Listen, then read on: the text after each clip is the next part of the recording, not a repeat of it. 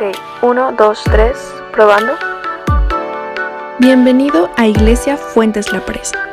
Creemos que la siguiente palabra que escucharás será bendición para tu vida.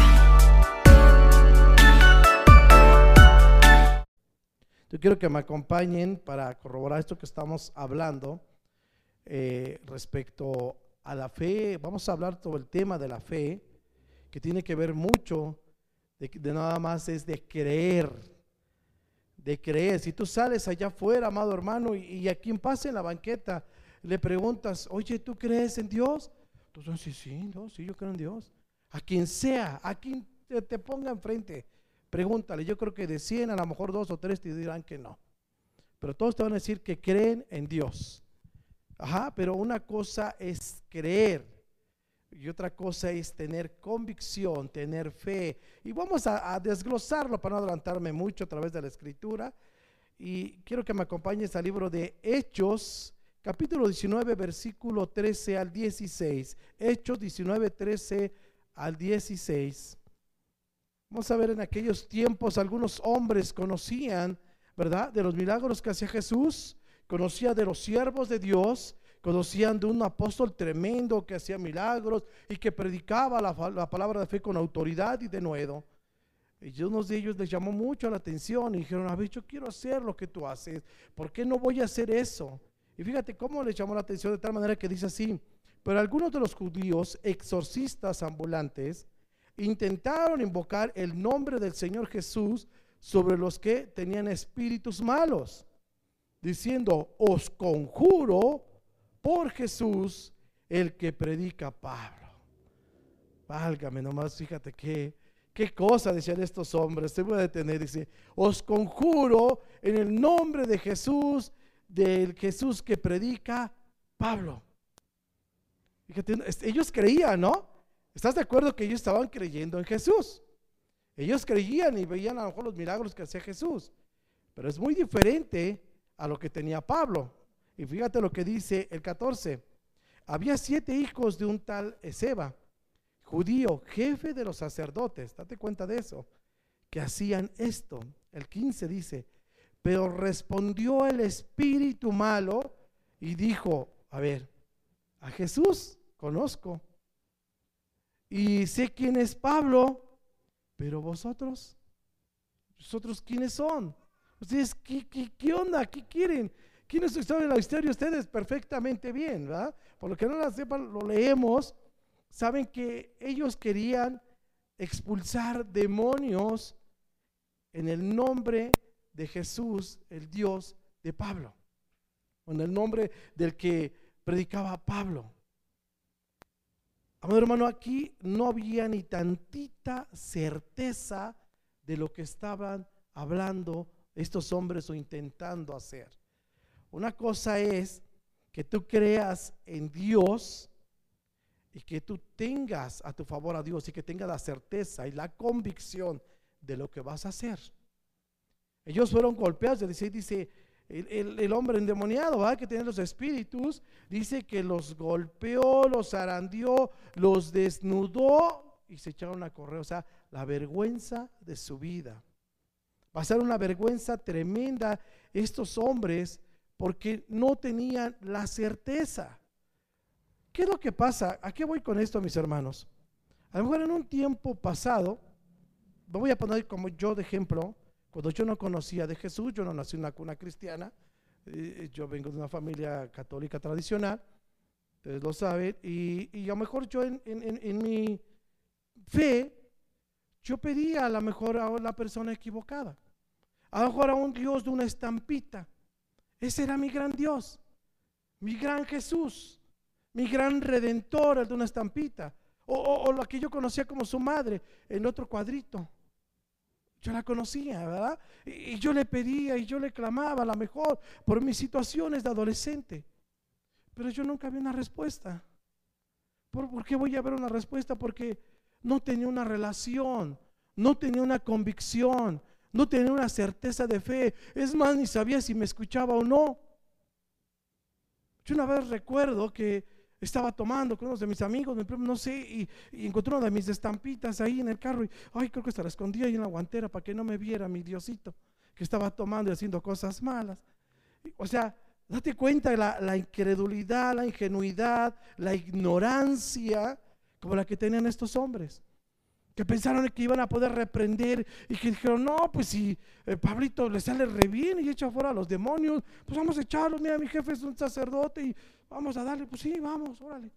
No, la golpiza que les pusieron. O sea, a lo que voy, mis hermanos, es la convicción, la certeza. Ellos no tienen ni la más remota certeza. Y muchas veces hacemos lo mismo cuando oramos en el nombre del Señor Jesús. Oramos que salga esa enfermedad, creyendo oiga lo bien lo que voy a decir. A lo mejor le voy a decir, oye, ¿qué estás diciendo? Lo que dice la palabra. La palabra dice, ven por manos sobre los enfermos y sanarán. Y si la crees, la palabra. Dices, ah, pues dice la palabra que vaya y imponga las manos sobre los enfermos y, y, sanarán los enfermos. Y debes de creer lo que dice la palabra. Muchos la creemos. Pero fíjate, hay algo muy importante que escribí aquí. Pero no asumimos, óigalo bien, la autoridad que nos fue dada por ella. No sé si me estoy dando a entender. Creemos lo que dice la palabra. Creemos que existe Jesús. Creemos que murió en la cruz del Calvario. Pero no asumimos la autoridad que nos fue dada por la palabra. De ir con la convicción, ir con la certeza que si yo me bajo de aquí y lloro por Esther, si tuviera una enfermedad, ella va a sanar. Es muy diferente. Aquí me dice la palabra, no ve por manos sobre los enfermos. Yo puedo bajarme y imponer manos y orar por ella y tal vez no suceda nada y en la congregación va a ver que no sucedió nada. Porque no tenía esa certeza, esa convicción, esa fe, el saber que ella, yo lo veo como si te digo, el libro que trae en la mano tiene la portada rosa porque lo estoy viendo que la palabra de Dios dice la fe, la certeza de lo que no se ve. Es una gran, gran, gran diferencia. Fíjate que hay algo que, me llamó la atención de este estudio que saqué. Dice, el gran problema es el que creen todo lo que está escrito, pero no tienen la más absoluta certeza de lo que, de esto que hoy se cumple en sus vidas. A mí me, me llamó mucho la atención hace muchos años, que eso en verdad yo le agradezco mucho a Dios, lo que me sucedió a mí me activó mi fe, como ustedes no tienen una idea, y saber de lo que estoy hablando, con certeza decírselo. Hace muchos, muchos años yo tenía una enfermedad, ya se las he dicho muchas veces, tenía eh, eh, migraña y cefalea. Y recuerdo que mi hermano Oscar, el pastor de la iglesia, todavía no era en iglesia, era un grupo familiar, el, eh, eh, ¿cómo se llama? Fuentes La Presa, en aquel tiempo el buen alfarero. Recuerdo que él nos empezaba a hablar de los milagros que hacían los discípulos, que hacía Jesús.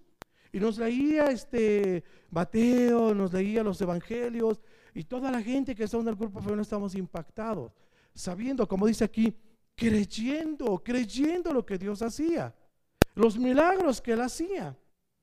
Y en ese tiempo que, el, pastor Oscar estaba ministrando ahí el grupo familiar, que era un grupo familiar, que Dios hacía milagros, que Jesús hacía milagros, y, después de predicar, e, él pidió que quien tuviera fe, quien quisiera ser sanado, que pasara al frente, que él iba a orar por él.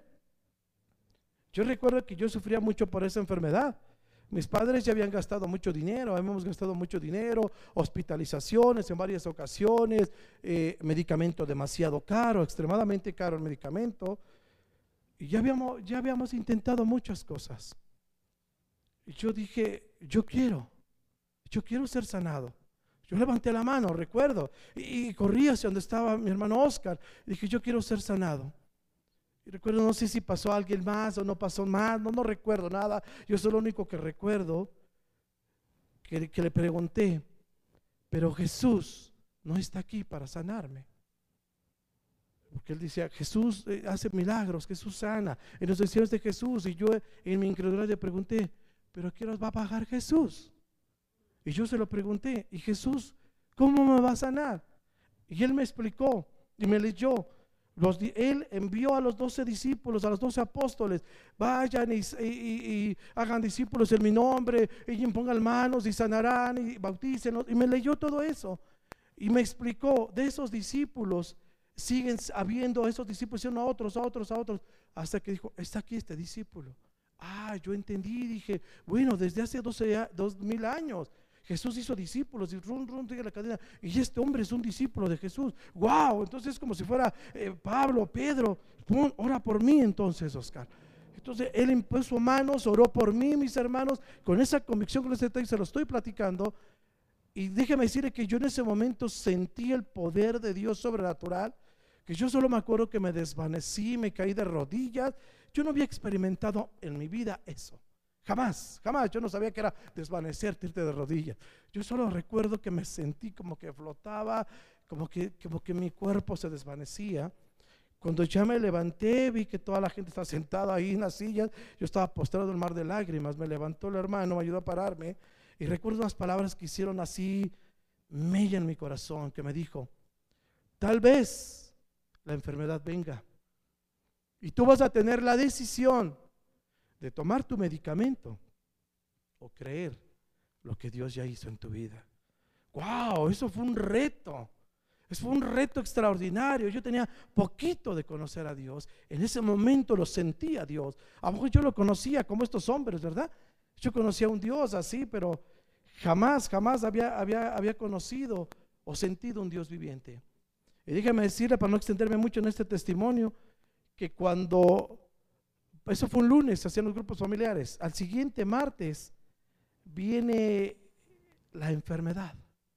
Me atacaban, parecía como ataques epilépticos. Empezó a sentir un dolor de cabeza, vómito, diarrea y me empezaba a revolcar en el suelo del dolor. Y, y recordé las palabras que me dijo mi hermano Oscar. Dios va a probar tu fe. Y no había ni, nadie de mi familia para que corriéramos al hospital y me tienen que poner un medicamento fuertísimo en el brazo para que me calmara del dolor. No había nadie. Recuerdo que entre mi recámara estaba el medicamento para calmarme el dolor, calmar esto. Y yo recuerdo esas palabras y dije, Dios ya me sanó. Enfermedad, vete fuera. Y sabe, desde ese momento les quise explicar esto porque Amados hermanos, yo desde ese momento empecé a experimentar lo que es la fe. La convicción, la fe de la convicción para creer que Dios te puede sanar. Ya habíamos gastado mucho dinero, demasiado dinero ya habíamos gastado y no, habíamos, no había habido ninguna respuesta en mi vida. No había ninguna sanidad en mi vida. Amados hermanos, es, por eso es muy diferente el creer como estos hombres, ¿verdad? El que te va a sanar Dios, el que en el nombre del que, de, que predica, es como si yo fuera a orar, ¿verdad? Después experimenté eso. Ir y poner manos sobre los enfermos con esa convicción. Y no se los digo por jartancia ni vanagloria, pero Dios ha usado estas manos para sanar. ¿Por qué? Porque yo creí. Lo que ese varón hizo, impuso manos y yo recibí mi sanidad. Digo, yo lo creo y yo puedo hacer lo mismo, creyendo lo que dice la palabra, teniendo la certeza de lo que dice la palabra, porque yo ya lo había vivido, yo ya lo había experimentado, yo ya lo había trascendido en mi vida. Y empecé a orar y empecé a ver el poder de Dios haciendo milagros poderosísimos, en verdad, mis hermanos. Es la convicción de la fe cuando no es lo mismo de decir que hubiera yo llegado cuando oré por esa enferma que estaba desahuciada de diabetes, decirle en el nombre de Jesús que predica mi hermano Oscar, se sana. No hubiera pasado nada, absolutamente nada. Oye, esto es con la convicción, la fe, la certeza, mi amado hermano. Fíjate, yo quiero que Creer, mira, lo que yo te decía, creer en Dios es muy común. Creerle a Dios es tener la certeza en tu corazón, hacer de tu fe la gran diferencia, lo que le explicaba. Vamos a, vamos a ver eh, Hebreos para corroborar esto, Hebreos 11, del 1 al 2. Por favor, Hebreos 11, del 1 al 2.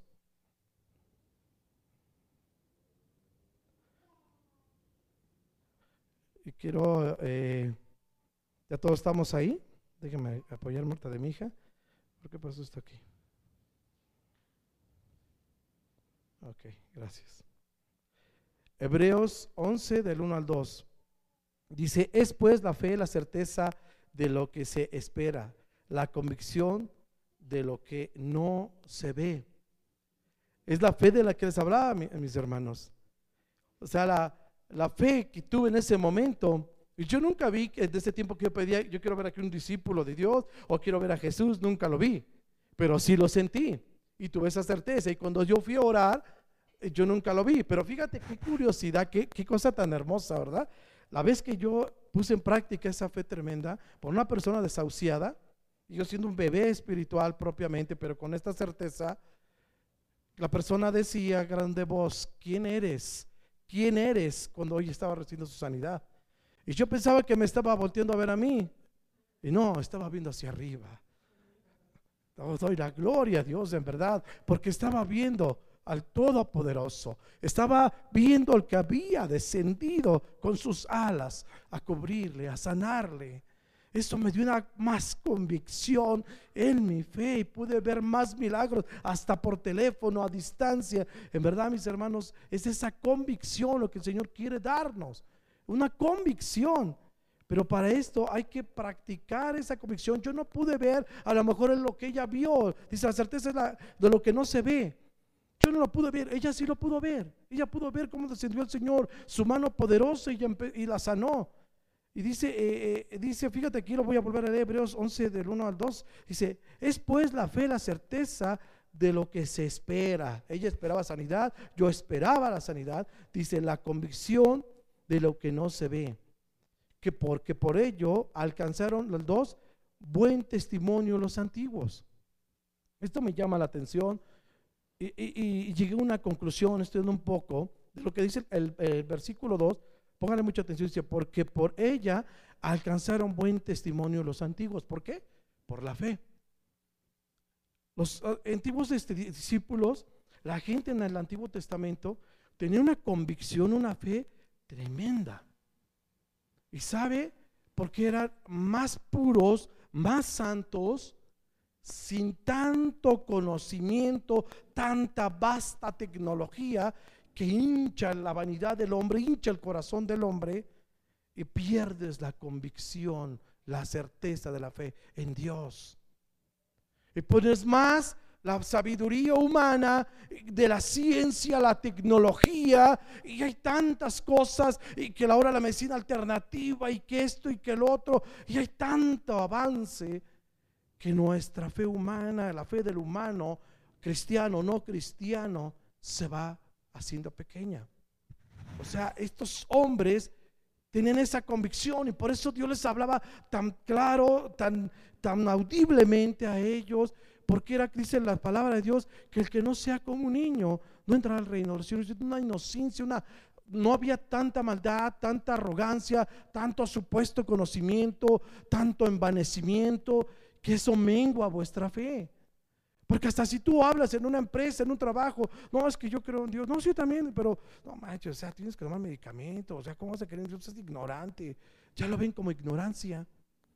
De una persona cristiana que tenga fe en Dios, lo ven como ignorante religioso.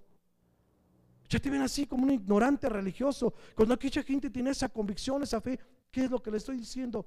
el avance de la tecnología, el envanecimiento del hombre. No, no es de que sea mala la tecnología, no es de que sea mala la ciencia, Dios lo permite todo ello para beneficiar a su pueblo, para beneficiar, beneficiar a su iglesia, pero no es para que nosotros perdamos nuestra fe.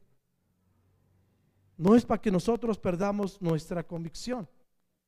Como si yo les dijera, está muy fuerte la delincuencia, los asaltos, los atracos, los levantones. No, pues yo para mi negocio voy a llevar un R15. Nomás para defenderme. No, Señor, tú sabes que no voy a matar a nadie. No, para defenderme. Si viene pues aquí me lo he hecho. Oye, entonces, ¿en qué estoy confiando? ¿En Dios o en esa arma potente? Es donde diría Dios, ah, bueno, pues si estás confiando en tu arma, pues que tu arma te defienda y órale. En fin, que dice la escritura que tiene al hombre perverso para el día malo, pues ahí me lo suelta. O así que me suelta su Rottweiler, échale una mordidita que a ver si es cierto que su arma lo va a defender.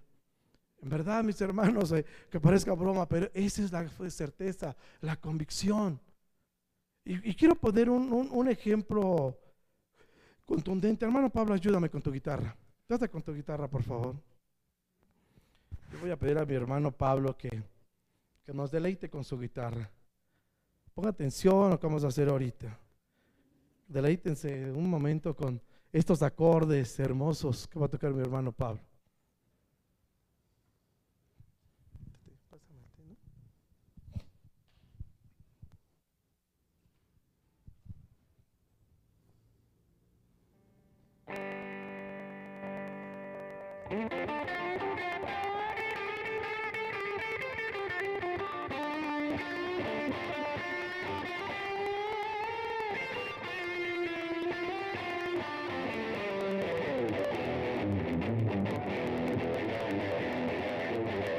Wow, soy genial, ¿no?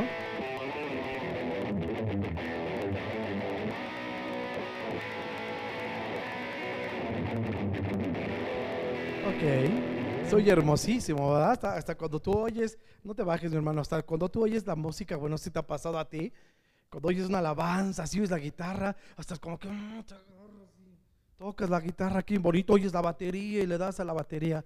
Ahora voy a hacer algo, préstame tu guitarra, mi hermano. Voy a hacer lo que hizo Pablo. ¿Creen que pueda? Fíjense mis hermanos, ¿eh? Yo vi que Pablo tocó muy fácilmente.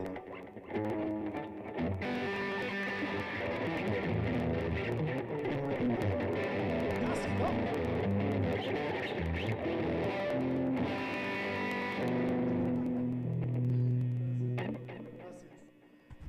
¿Se dieron cuenta, mis amados hermanos, a lo que voy? Qué gran diferencia hay. Yo le digo a mi hermano Levita, a mi hermano que ha practicado durante horas, durante tal vez años, para tocar esos acordes. Y los toca hermosos. Y yo nunca he practicado. Yo digo, oh, yo puedo. Yo conozco la guitarra.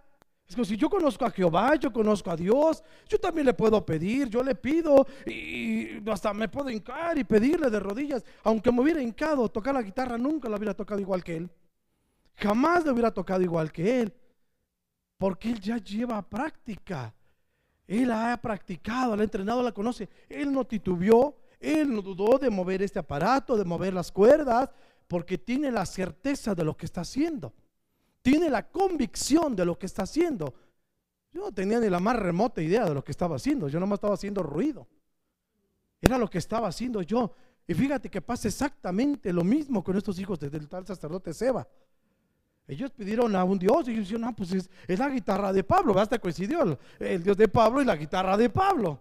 Digo, la guitarra de Pablo toca aquí bien bonito. ¿Por qué no? Yo también puedo. Yo le voy a echar ganas, yo tengo fe.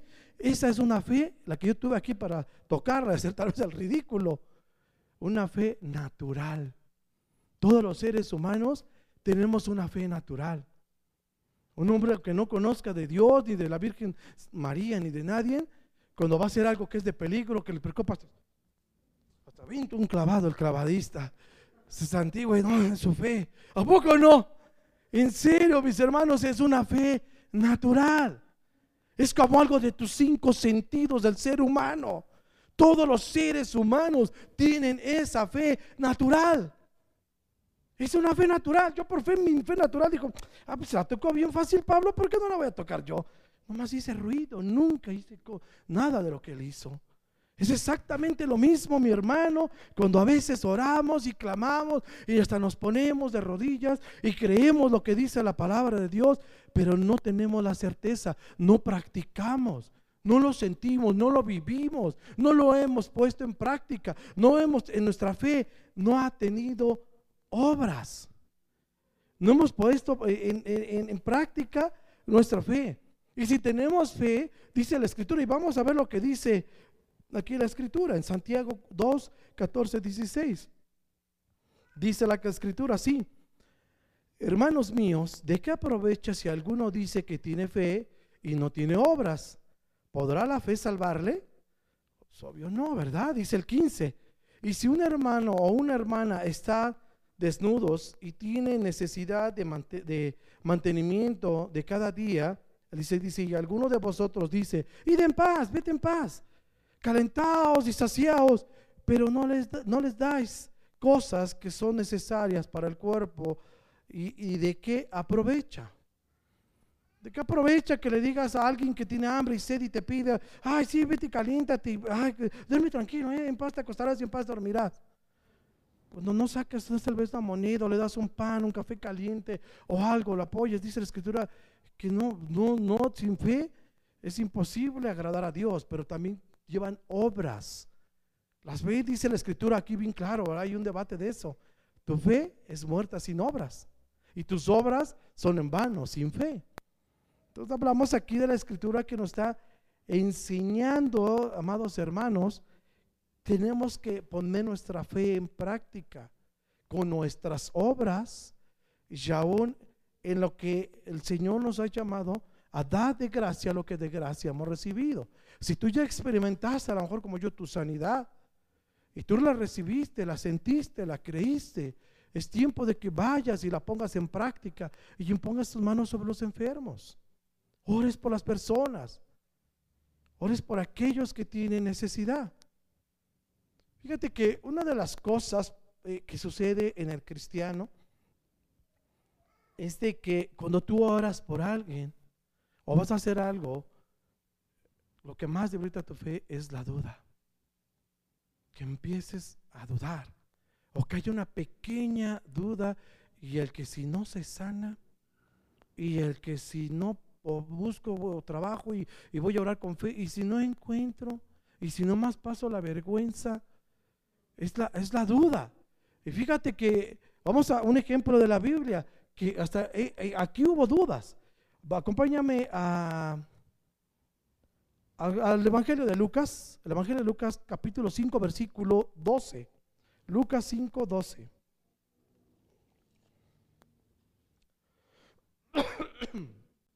Dice así, sucedió que estando él en una de las ciudades, se, presentó un hombre lleno de lepra, el cual viendo a Jesús se postró con el rostro en tierra y le rogó diciendo, Señor, si quieres, puedes limpiarme.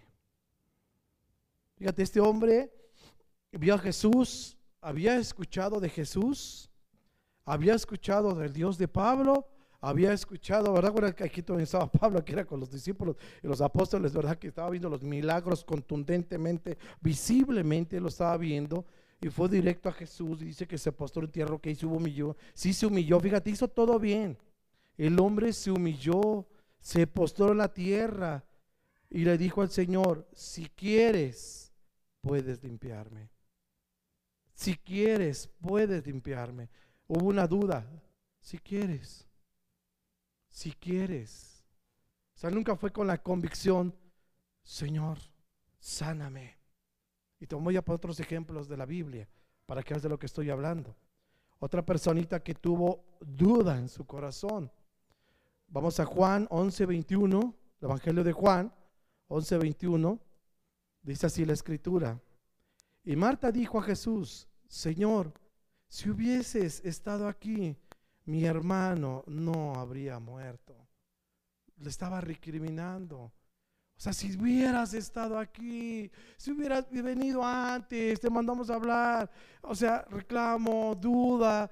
Si hubiera estado aquí, sabes la historia que hasta Jesús lloró, no porque se había muerto, él sabía que ni estaba muerto, que le decía sal y salía, sino por la falta de fe, por, Jesús había sido sus amigos ellos desde joven y les había hablado de la palabra y la convicción y, no, y como no veía el resultado. No veía como si mi hermano Oscar a la congregación le habla de la fe y, da los temas y, da esto y lo otro y se desvive. Y en cualquier momento de fe aquí ve que titubeamos nuestra fe. Se entristecería en su corazón. Diría tanto mi esfuerzo, tanto que les he predicado y no tiene ni un gramo de fe. Así se sintió Jesús con esta mujer. Por eso lloró. Lloró de tristeza en su corazón porque no había convicción, no había certeza de lo que Jesús les había dicho, de lo que Jesús le había dicho a esta, esta mujer, a Marta. Fíjate, una, una, una fe muy, muy, muy diferente, mis hermanos. Y fíjate que lamentablemente hay muchos cristianos que nos puede pasar eso. Vuelvo a reiterar, que oramos, ¿verdad? Clamamos. Y, a lo mejor si dices humildemente, si tú quieres, Señor, Si tú quieres, pues sáname. Si tú quieres esto. ¿Y, eh, ¿Por qué? Porque hay una duda. El Señor nos va a enseñar a través de su palabra que Él quiere. Que Él quiere sanarte, que Él quiere liberarte. Él te llamó a ser cabeza y no cola. Él te llamó a ser próspero. Él no te llamó a estar enfermo. No representamos un reino de tristeza o de enfermedad. Representamos al reino de los cielos. Y mira, lo que pide nada más es esta convicción. Vamos a Marcos 5, 25 al 34. A mí me impacta esta, esta, esta porción de la escritura. Yo creo que igual que la de los hijos de Seba, ustedes han oído mucho esta historia. Dice la escritura de, que les dije, Marcos 5, 25. Dice, había una mujer que padecía de flujo de sangre por 12 años. Había sufrido mucho a manos de muchos médicos. Ella había gastado todo lo que tenía sin provecho alguno, sino que al contrario había que empeorado. Cuando ella oyó hablar de Jesús, se llenó, se, se llegó a él por detrás entre la multitud y tocó su manto, porque decía, si tan solo, oílo bien, si tan solo toco sus ropas, sanaré. Si tan solo toco sus ropas, decía, sanaré. Ve la convicción de esta mujer. Habló, oído hablar de Jesús y sabía que ese día iba a pasar Jesús en su ciudad. Había gastado mucho dinero. A mí me conmueve muchísimo esta historia. Se me hace como mi historia que había gastado mucho en mi, enfermedad que tenía, en la enfermedad que tenía y no veíamos ninguna sanidad. Y esa, esa noche yo recibí esa sanidad. Esta mujer tocó a Jesús. Dijo, yo si tan solo tocara sus ropas. Y sabe, esta mujer tapada, cubierta, que nadie la viera, porque tú sabes que en aquellos tiempos una mujer que estaba eh, eh, en sus días eh, no podía ir inmunda por la sangre y se apartaba aún de su esposo y de su familia por allá. ¿Cómo se iba a acercar esa mujer inmunda entre la muchedumbre? Iba casi arrastrándose, casi en el suelo entre la multitud para que no le vieran su rostro y tocó, dijo, tan solo, es más, no es tanta era su fe, tanta fue su convicción, que ella dijo, ni tan siquiera no puedo verlo a la cara, ni tan siquiera necesito pedírselo en su cara, cara a cara. Tan solo con que toque su manto voy a recibir sanidad. Y mira, fue hecho como ella lo, como ella lo, lo vio su fe. Ve la convicción, ve la certeza de su fe. Así como Pablo vino y tocó con esa certeza, con esa seguridad, que sabe que iba a tocar esas cosas, la mujer dijo, no lo veo, pero yo lo sé, que tan solo lo toco, va a parar al instante mi enfermedad. Y dice más abajo la escritura que inmediatamente recibió la sanidad y que Jesús volteó y le preguntó a los discípulos, ¿quién me ha tocado? Y una respuesta muy obvia, ¿verdad? Los discípulos dijeron, ¿cómo nos pregunta, Señor, quién te ha tocado? Si vienes de entre la muchedumbre que apenas si pasamos de entre la gente. ¿Por, ¿por qué? porque había salido poder de él, había sentido y quería ver a esa mujer y la mujer eh, postrada, apenada, le platicó todo a Jesús y Jesús la bendijo y le dijo, vete en paz, hija, has recibido tu sanidad, tu aflicción se ha quitado, dice la escritura, fue quitada tu aflicción. O sea, nos damos cuenta, amado hermano, amado hermano, cómo el Señor actúa inmediatamente con un corazón en verdad, con fe, con convicción, con esa certeza de aunque no lo veas, pero lo crees. Sabemos que todos los hijos de Dios se supone o tenemos que tener esa certeza y creemos en Jesús y tenemos que tener esa fe. Pero es a través del conocimiento, por eso es que el Señor pone esta palabra en mi boca para que podamos tener esa convicción y ponerlo en práctica. No nomás es fe, es práctica, es ser hacedores de su palabra. Es verdad la oración, la intercesión, es actuar, es las obras, es lo que conlleva, es como eh, eh, el que toca la batería, el que toca la guitarra, el que toca el teclado, el bajo, practica, practica para que salga bien las cosas y no hagan el ridículo aquí enfrente. ¿Verdad, mis hermanos levitas? Es de practicar. Obviamente es de practicar tu fe, tus obras, para cuando Dios te requiera para imponer manos, para sanar y que en ti no haya enfermedad, en ti no haya esto, en ti no, no puedas decir así como este hombre con la duda, ¿verdad? Híjole Señor, si tú quieres, este, ya no permitas que siga más esta enfermedad. Que no siga más, pues nomás decir, bueno, hasta ahí la detengo. Si es una enfermedad degenerativa, pero si ese cáncer está ahí, va a seguir ahí. A lo mejor ya no va a seguir avanzando ese cáncer. Pues tú dices con convicción, Señor, sáname, quita de raíz este cáncer, esta enfermedad, quítala de raíz. A mí la migraña, la cefalea, me la arrancó de raíz y nunca más volvió a venir. Porque así hace las cosas Dios, como se las pides. Si tú estás con la duda de que, bueno, no, nomás hasta aquí, Señor, que no avance más el cáncer, pues hasta ahí entonces va a quedar el cáncer. No lo va a dejar Dios porque es lo que tú pediste. Tú pides una convicción, una sanidad total, una sanidad total va a haber. Fíjate lo que pidió aquí este varón, el Mateo 8, 5 al 13. Dice, al entrar Jesús a Capernaum, se le acercó un centurión pidiendo ayuda. Dijo, Señor, mi siervo está postrado en casa con parálisis y sufre terriblemente.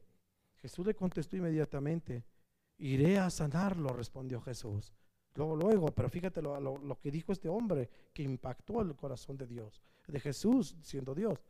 Señor, no merezco que entres bajo mi techo, pero basta que digas una sola palabra y mi siervo quedará sano, porque yo mismo soy hombre sujeto a órdenes a superiores y además tengo soldados bajo mi autoridad. Le digo a uno, ve y va, a otro le digo, ven y viene. Y le digo a mi siervo, haz esto y lo hace. Al oír esto Jesús se asombró y dijo, ¿quiénes? Y les, y les dijo, a quienes los seguían, les aseguro que no he encontrado en Israel a nadie que tenga tanta fe. Les digo que muchos vendrán del oriente y del occidente y participarán en el banquete con Abraham, Isaac, Jacob en el reino de los cielos. Y bueno, voy a tener aquí tantito. Fíjate aquí, se sorprendió muchísimo nuestro Señor Jesucristo en lo que este hombre le explicó. Este hombre tenía un conocimiento de cómo se rige un ejército, cómo se, cómo se tiene bajo tu autoridad y tú eres autoridad. Y tú con autoridad le dices un soldado, ejecuta esto y lo hace. Ven acá y viene ese soldado. Le dices a tu siervo, haz esto y lo hace. Sabía que el reino de Dios y que la autoridad de Jesús venía de un ser supremo, el Dios todopoderoso, el Padre. Y que por esa autoridad Jesús tenía autoridad. Y si él decía, enfermedad, sal fuera, la enfermedad en ese momento iba a salir. Cualquier enfermedad. ¿Por qué? Porque él sabía que él tenía una autoridad genuina para decir, sal fuera. Es como si le dijera a un soldado, oye, deja de pegar a ese soldado, vete de aquí.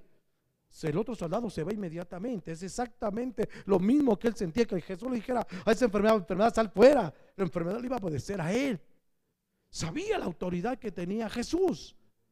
Había visto la convicción, los milagros, el poder. Estaba seguro, tenía la convicción, la certeza de lo que no había visto, pero lo creía. Que con tan solo, dijo él, tan solo di una palabra Tan solo Dios si le hubiera dicho, vete, ya con eso ya recibí mi sanidad. Porque dijo él tenía esa convicción, tan solo di una palabra.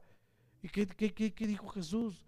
Wow, no he visto tanta fe en todo Israel, ¿va? en todo Jerusalén no he visto nada de fe como este hombre. Entendió lo que Dios quiere que entendamos en esta noche.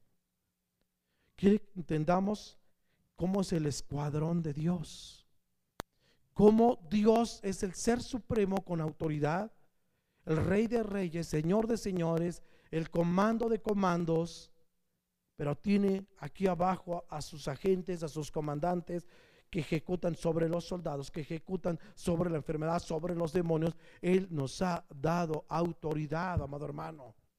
Este soldado, este hombre lo sabía, la autoridad que Jesús tenía. ¿Sabe? Lo creyó, es lo que quiere Dios en esta noche, que tú y yo y que todos los que están viendo la transmisión creamos y tengamos la convicción de no nada más decir, creo todo lo que dice la Biblia, creo en Jesús, creo en Dios. Pero si no tienes esta convicción, ni tan siquiera puedo estar seguro que tengas la vida eterna. Porque fíjate lo que dice el 12, pero los súbditos del reino se les echará afuera, a la oscuridad donde habrá llanto y rechinar de dientes. A los subordinados, un subordinado tiene que obedecer. al que no obedece, al que no cree. La palabra dice, ¿qué? Fuera. Hay otra porción que dice la escritura. Dice, es que en tu nombre hicimos esto, en tu nombre otro, te juro que no te conozco. Que le va a contestar el Señor. Aquí nos está hablando el Señor, amados hermanos, de entender cómo es que se mueve el reino de los cielos. Esta es una fe, la que no es natural, que yo quise hacer de tocar eh, la guitarra. Una fe sobrenatural. Una fe poderosa en Dios. Ese es a lo que nos está llamando el Señor, a tener esa convicción de esa fe sobrenatural, no una fe natural. Todos los seres humanos, vuelvo a reiterar, tenemos una fe natural, no una fe con esta convicción, que entendamos la autoridad que hay en su palabra.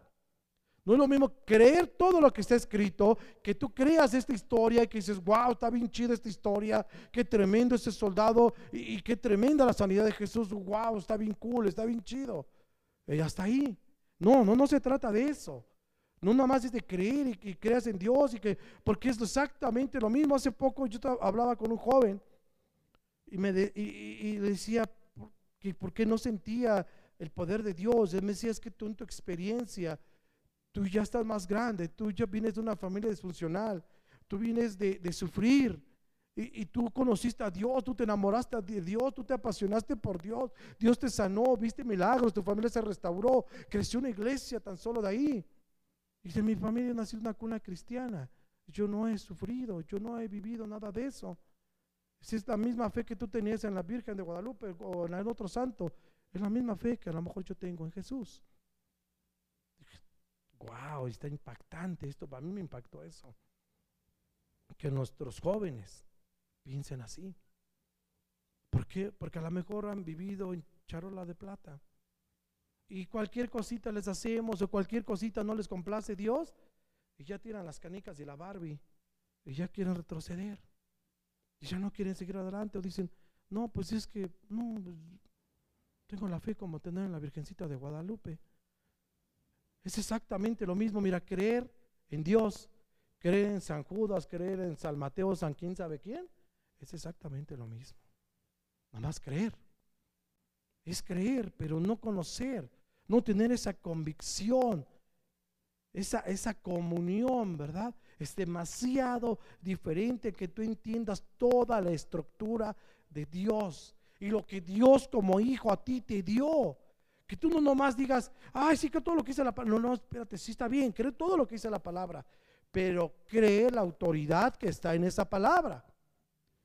La Biblia en sí es un libro nada más, pero cuando tú la haces vida y tú crees lo que está ahí y lo pones en práctica, que es la certeza, entonces cuando toma el poder la palabra en tu vida y entiendes la estructura de Dios, que Él puso autoridad sobre, en ti, sobre las enfermedades, sobre eh, la economía, sobre cualquier ataque del enemigo. Él puso esa autoridad en cada uno de nosotros. ¿Para qué? Para que no viviéramos en depresión, en tristeza, en enfermedad. Él puso y él dice, entiende, entiende cómo está estructurado aquí, cómo este hombre, este centurión, entendió la estructura de mi reino y se la dijo a Jesús. Yo soy un hombre, un súbdito que estoy bajo el mando, pero yo también tengo mi mando, gente. Nosotros estamos bajo el mando de Dios, pero también los demonios están bajo nuestro mando, porque esa autoridad no la dio Jesús cuando venció en la cruz del Calvario. Esa autoridad no la dio y tenemos que creer esa autoridad y no dudar, ¿verdad? Fíjate que, que la duda es la que mata nuestra fe. Luego Jesús en el 13 dice, luego Jesús le dijo al centurión, ve, todo se, hará tal como creíste.